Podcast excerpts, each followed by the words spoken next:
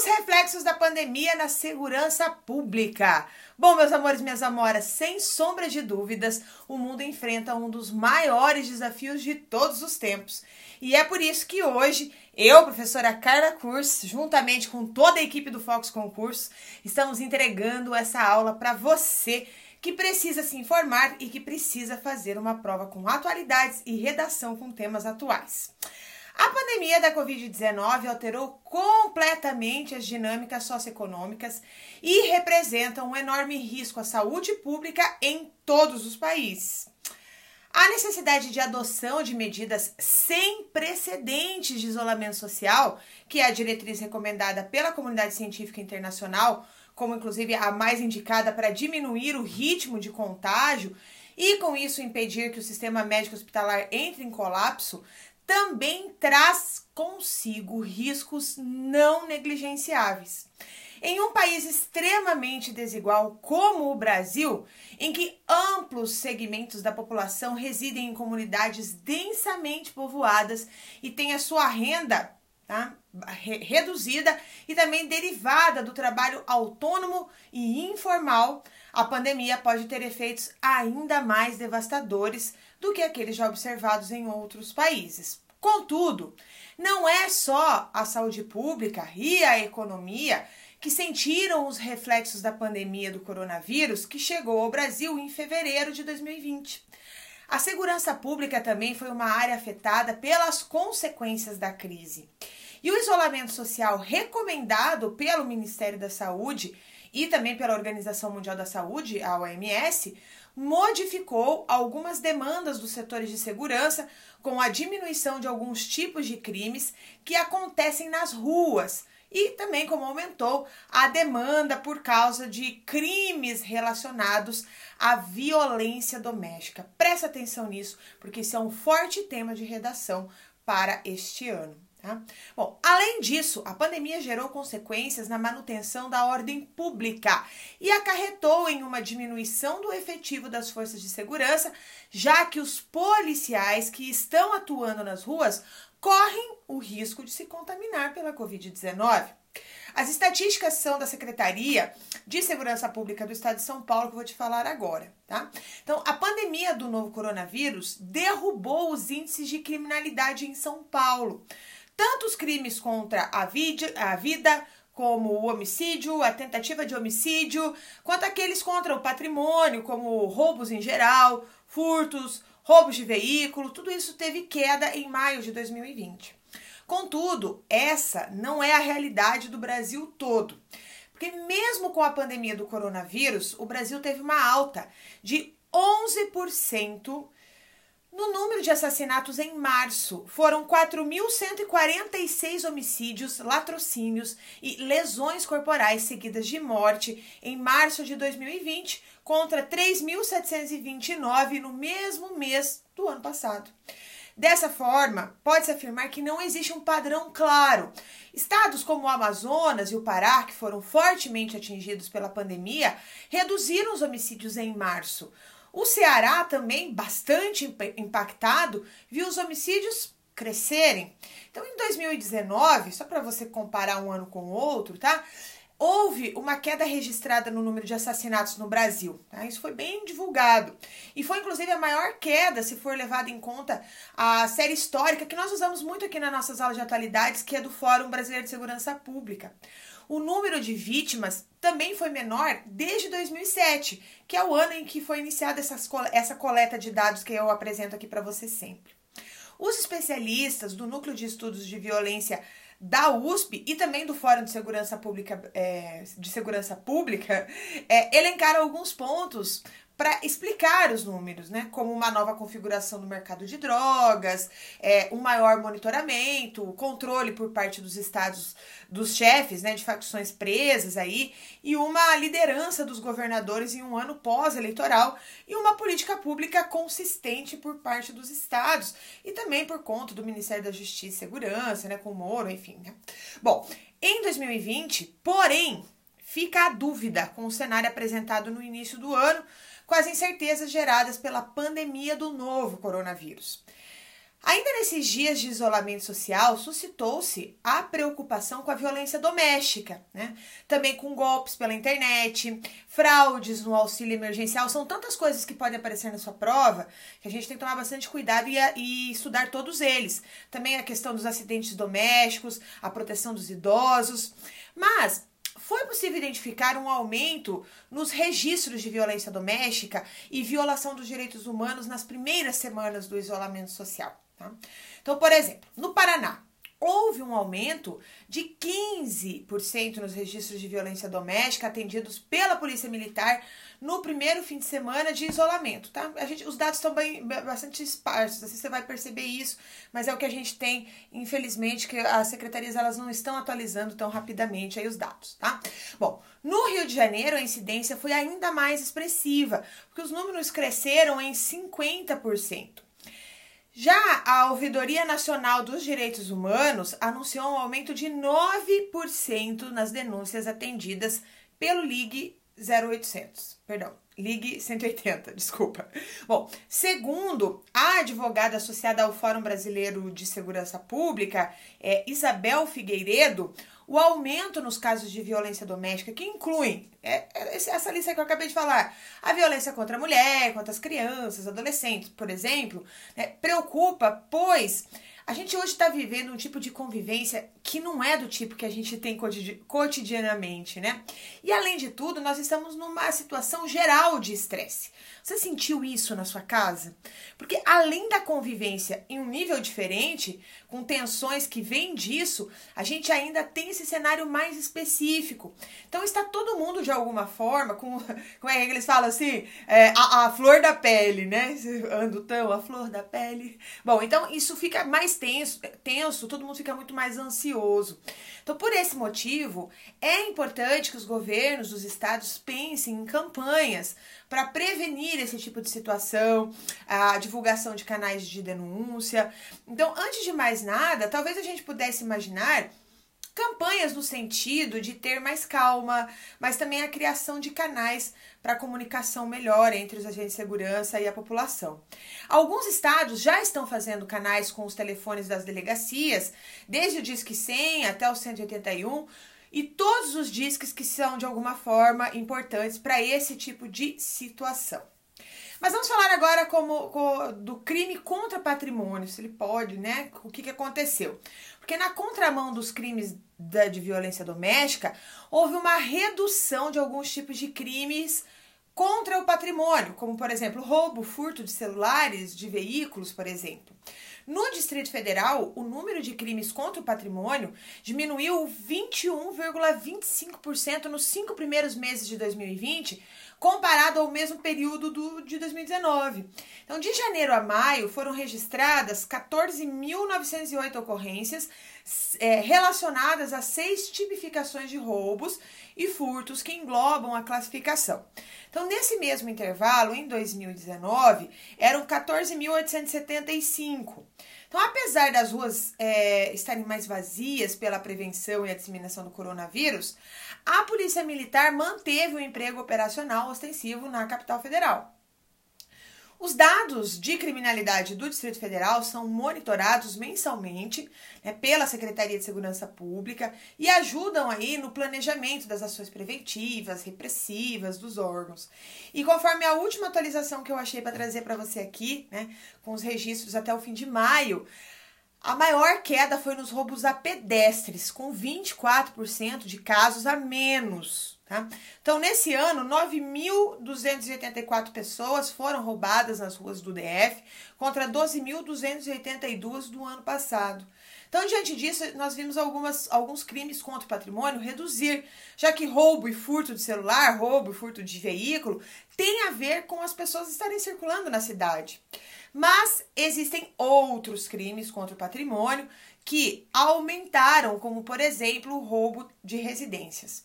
Os roubos a residências no Distrito Federal, que foram registrados em abril, representam um terço dos, do total dos casos de 2020 com a mesma tipificação. Então, de acordo com as estatísticas da Secretaria de Segurança Pública do DF, as 59 ocorrências apontam um aumento de cerca de 44% em comparação ao mês de março, quando 41 roubos ocorreram. Então, o dado do terceiro mês já mostrava um crescimento do crime em 32% em relação a fevereiro. Então, em compensação, os roubos comerciais caíram em 50%. Mas é importante ressaltar que nós não temos dados nacionais ainda, pois nós não temos dados muito claros de como está a dinâmica da criminalidade em geral. Então, ao buscar informações para essa aula, eu percebi que vários estados, em vários estados, né, os relatos eles não são uniformes.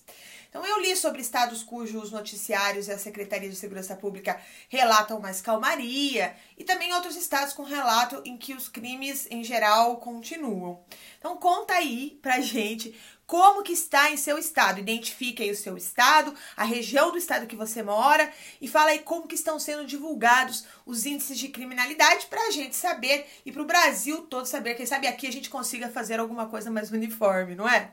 Bom, eu falei também dos crimes cibernéticos, né? Porque nem mesmo nesse momento de crise mundial, com a pandemia do novo coronavírus, a Covid-19, né? Os golpistas pararam de criar novas formas de cometer crimes e prejudicar as pessoas. Ao que parece, nesses últimos anos, as tentativas de golpe têm aumentado, especialmente em razão das facilidades que a internet tem trazido para o cometimento destes crimes. A própria Organização Mundial da Saúde, a OMS, tem sido vítima do cybercriminoso que usam o seu símbolo para aplicar golpes financeiros com a solicitação de doações, aí utilizando-se justamente da credibilidade e do trabalho desenvolvido contra o coronavírus por, por essa instituição, né, para enganar as pessoas, né? Olha, contável. Mas enfim, no Brasil há relatos de crimes que foram cometidos por indivíduos que se passaram por integrantes de equipe para coleta domiciliar do exame do novo coronavírus né? Inclusive de um renomado hospital se aproveitando da atual vulnerabilidade da sociedade para realizar assaltos em residências. Haja criatividade, não é? Bom, os crimes ocorreram após a localização na internet de um falso telefone desse hospital. Então, os golpistas agendaram a falsa realização de coleta domiciliar por meio do aplicativo de troca de mensagens instantâneas. Porém, Após entrarem na residência da vítima, foi anunciado o roubo. Então, esse próprio hospital, devido ao número de golpes, fez um alerta em suas redes sociais, advertindo que os seus colaboradores, né, é, que realizam aí a coleta domiciliar, sempre utilize um uniforme e um crachá na tentativa de evitar que novos casos com este mesmo, é, vamos usar um termo aqui, o modus operandi, né, ocorram. E há também o golpe através do aplicativo de celular, tá? Que promete apresentar aí um mapa interativo, dados estatísticos sobre o novo coronavírus. Todavia, na verdade, trata-se de um golpe que se utiliza de um malware né, que irá criptografar os dados do celular da vítima e solicitar um resgate em bitcoins para o desbloqueio do aparelho. Pois é, né? O interessante é notar que, apesar do acréscimo de formas e de, da quantidade de tentativas de golpe nesse momento de pandemia, mesmo em, em, em momentos mais tranquilos, esta já é uma realidade enfrentada por todos, seja online ou mesmo offline. Tá?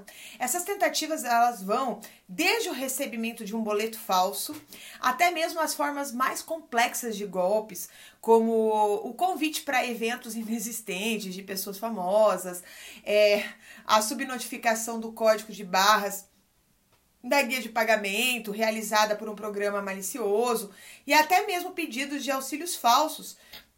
Ou seja, os criminosos não se cansam de tentar enganar a todos.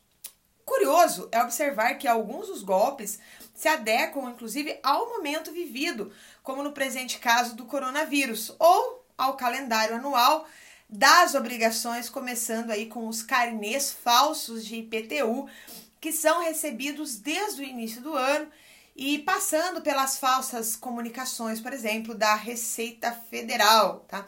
Cobrando aí algum tributo inexistente, especialmente nessa época de entrega de declaração do imposto de renda. Você já caiu numa dessa? Conhece alguém que caiu? Conta aí pra gente, tá? Bom, mas como eu disse, né, no começo dessa aula, a preocupação não deve ser apenas com a segurança, mas também com o efetivo do policial. E é isso que nós vamos conversar nessa nesse momento agora. A preocupação dos impactos do coronavírus na segurança pública não deve levar em conta apenas os reflexos na criminalidade, mas também no efetivo das forças de segurança.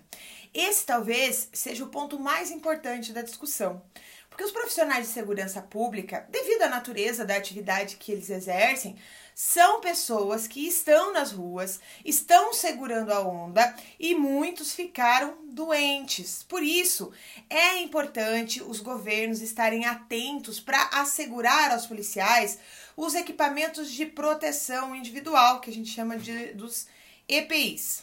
Nesse sentido, a segurança pública não pode ser negligenciada. Inicialmente, é fundamental pensar na proteção dos seus profissionais que desempenham um serviço essencial, estando na linha de frente do atendimento direto à população. Em geral, são os agentes policiais que irão cuidar para que as medidas de isolamento social sejam adequadamente cumpridas pelos cidadãos, o que suscita aí tensões entre esse novo papel da polícia. Né? Então, além disso, o impacto econômico derivado da quarentena eleva o risco de violência, como por exemplo a violência doméstica e também das ações criminosas, especialmente as de longa duração, como a gente estava falando anteriormente. Então, também não se pode ignorar o impacto da pandemia no sistema prisional brasileiro. A superlotação e a insalubridade das unidades prisionais tornam inviáveis as adoções, adoção, a adoção das medidas sanitárias necessárias para a contenção da pandemia. Essa realidade coloca em risco milhares de apenados, agentes e profissionais que trabalham nas penitenciárias, muitas vezes sem equipamentos adequados. Os agentes que agora são chamados de policiais penais, né? Bom, Considerando a importância da união de forças entre a sociedade civil e o poder público no enfrentamento da pandemia, o Instituto Sou da Paz, que é um órgão que analisa dados disponíveis sobre violência e criminalidade, realiza, inclusive eles realizam aí pesquisas para identificar as dinâmicas criminais. É, ele elencou aí 10 medidas fundamentais para a segurança pública. Tá? É, veja, essas são medidas é, que foram indicadas pelo Instituto Sou da Paz, que é esse órgão de pesquisadores, estudiosos de segurança pública, e eles solicitaram às autoridades públicas que essas medidas orientassem as políticas e os esforços durante a crise da Covid-19. E eu vou falar cada uma delas para você, e aí você me diz se você concorda com essas medidas ou se você tem visto essas medidas serem tomadas em seu estado. Combinado? Seu estado primeira delas foi garantir os equipamentos de proteção individual, que são os EPIs, né, que, que protegem aí os profissionais da segurança pública e do sistema prisional. Então, com isso, o que, que seria? Seria assegurar o fornecimento de EPIs e as condições sanitárias e de higiene para o desempenho das funções dos profissionais de segurança pública e também dentro do sistema prisional. É, também, né, a, a gente pensar num, num, em elaborar, né, em implementar protocolos de, da ação para minimizar o risco de contágio e um plano de contingência. A segunda dica é viabilizar protocolos de tecnologias que garantam a a, a, garanta a segurança dos profissionais que atendam diretamente ao público nas situações de emergência. Não, das situações não emergenciais. Então eles queriam facilitar os registros de crime pela internet, diminuir aí os profissionais em atendimento público, uh, criar escalas que consideram o ritmo de infecção e o afastamento desses profissionais por Covid-19.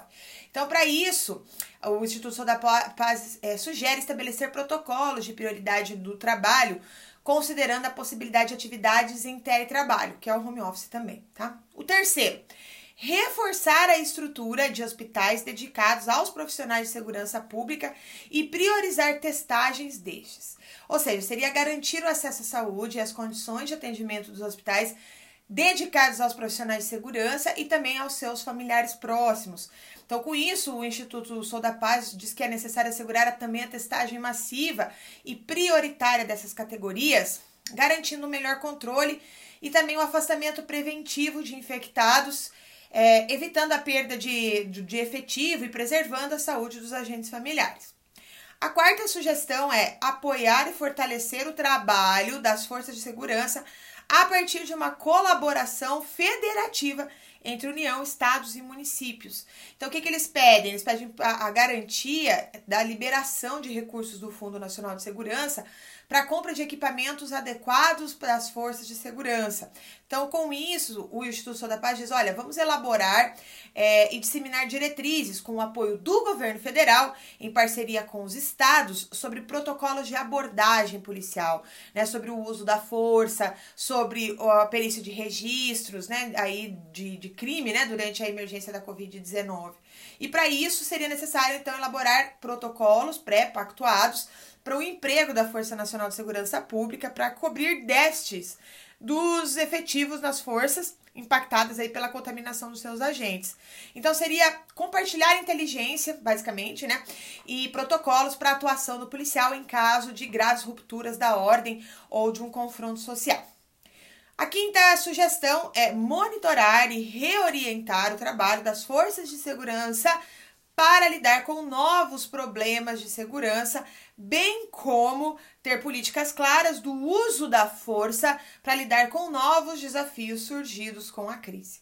Então seria o que? Monitorar, claro, né, continuamente a situação e definir uma atuação rápida, né, para lidar com as emergências e identificar novas dinâmicas criminais, como saques, roubos, mercado de mercados, né, a conflitos coletivos, enfim.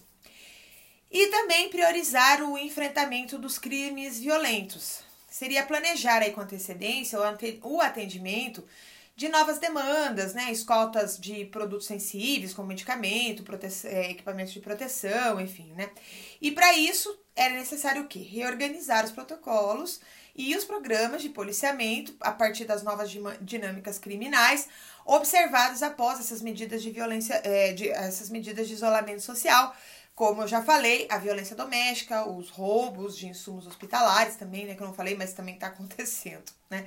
Bom, elaborar e implementar protocolos operacionais seria uma das ações para fiscalização do distanciamento social, quarentena, uh, enfim, controle de convulsão social, enfim.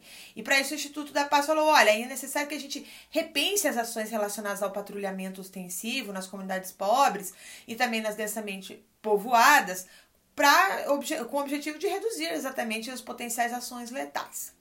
A sexta dica é priorizar e desenvolver programas, metodologia específica contra a violência doméstica. Então, seria aumentar a capacidade de pronta resposta, né, de reforçar os espaços de notificação, de acolhimento das vítimas, como casas de abrigo, por exemplo. Né? Então, possibilitar o registro da violência doméstica pela internet também é uma coisa que já está acontecendo, mas o Instituto da Paz já tinha dito. Também essa questão de criar redes de apoio, campanhas de serviço de acolhimento para as mulheres, para as crianças, para os adolescentes, as vítimas de forma, forma geral, né? E também estabelecer novas rotinas para o preenchimento do, do expediente apartado de medidas protetivas, né? Bem como para a execução aí das patrulhas Maria da Penha, que são desenvolvidas pelas guardas municipais e pelas polícias militares, como uma forma de prevenir o agravamento de situação de violência, que podem sim culminar em feminicídios, que isso já é um assunto para uma outra aula, mas que vale a pena você entender. A sétima sugestão é estabelecer mecanismos seguros e confiáveis para os registros das mortes, garantindo insumos é, para testagem obrigatória e investigação de todas as mortes suspeitas. Bom, então seria o quê? Garantir a investigação de mortes suspeitas relacionadas ao problema de saúde, ainda que a posteriori, né, por meio de coletas de materiais, para que o exame e o diagnóstico sejam garantidos. Né, que a gente queria, na verdade, isso para todos, né? Então, a manutenção das perícias e autópsias de mortes suspeitas de violência, ainda que com métodos menos invasivos de exames, né, uma forma de proteger os peritos, os legistas, garantindo assim o quê? O fornecimento de elementos é, e o esclarecimento de todos os crimes. Vamos lá, né? Bom, a oitava dica é, essa é bem polêmica, tá? Essa eu vou até me proteger, aqui assim, ó, porque tem gente que vai achar, não, porque não sei o quê, porque isso não vale. Bom, isso é, são sugestões do Instituto Sou da Paz, tá? Então, olha só. Considerar a prisão domiciliar ou outras alternativas penais a detentos, aos detentos pertencentes ao grupo de risco para infecção, que são as gestantes, aqueles que têm doenças pré-existentes, os maiores de 60 anos, e também os presos provisórios, que tenham cometido crimes eh, sem violência, como um furto, por exemplo. Então, realizar um mutirão né, no Poder Judiciário para revisão das penas privativas, né, de, é, de liberdade e das prisões provisórias, com vistas a diminuir a superlotação e, dessa maneira, a taxa de contágio por Covid-19.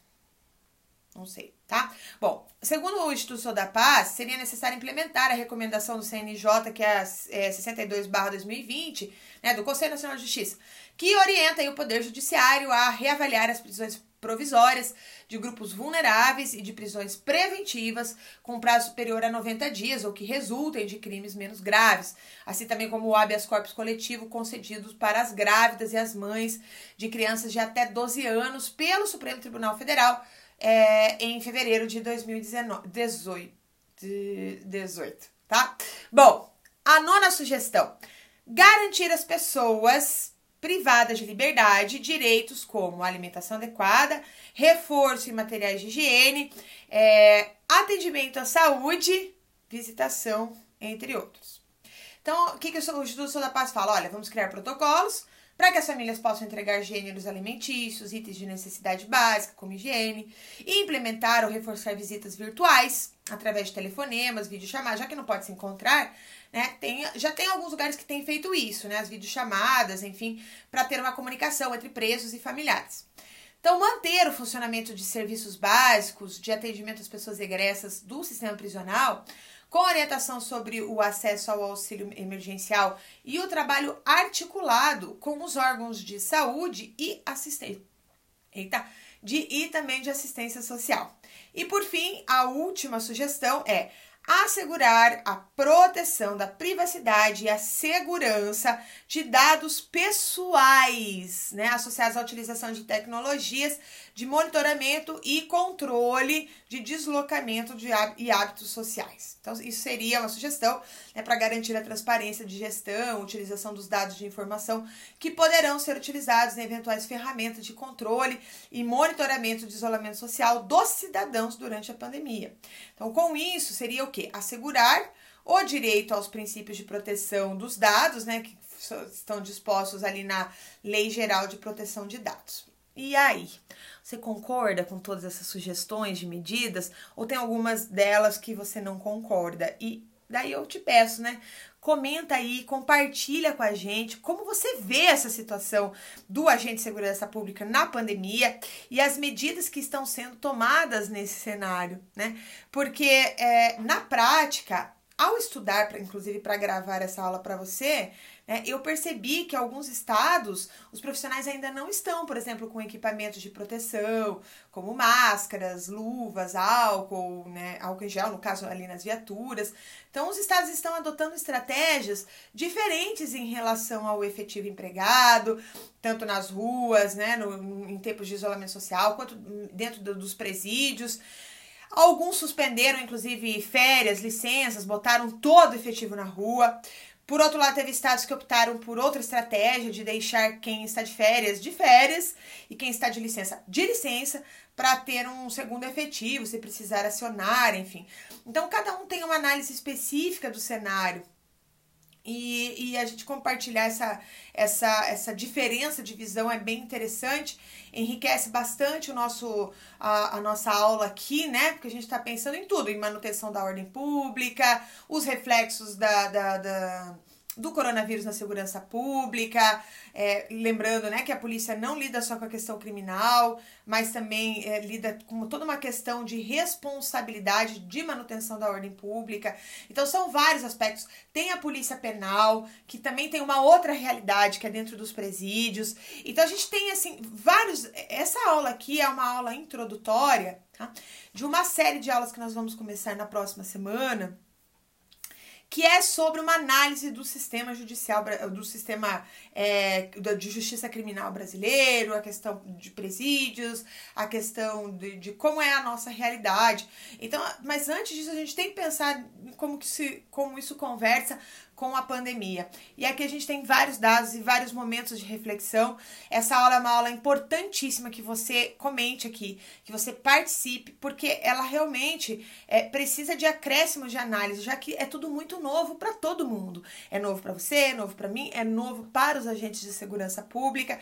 E aí a gente precisa, quem sabe, juntos pensar em uma solução melhor para tudo isso que está acontecendo. Bom, espero que você tenha gostado. Dê um like nessa aula, compartilhe essa aula é, e também, né, obviamente, comente aí que eu estou esperando a sua opinião. Um grande beijo e até próxima segunda-feira.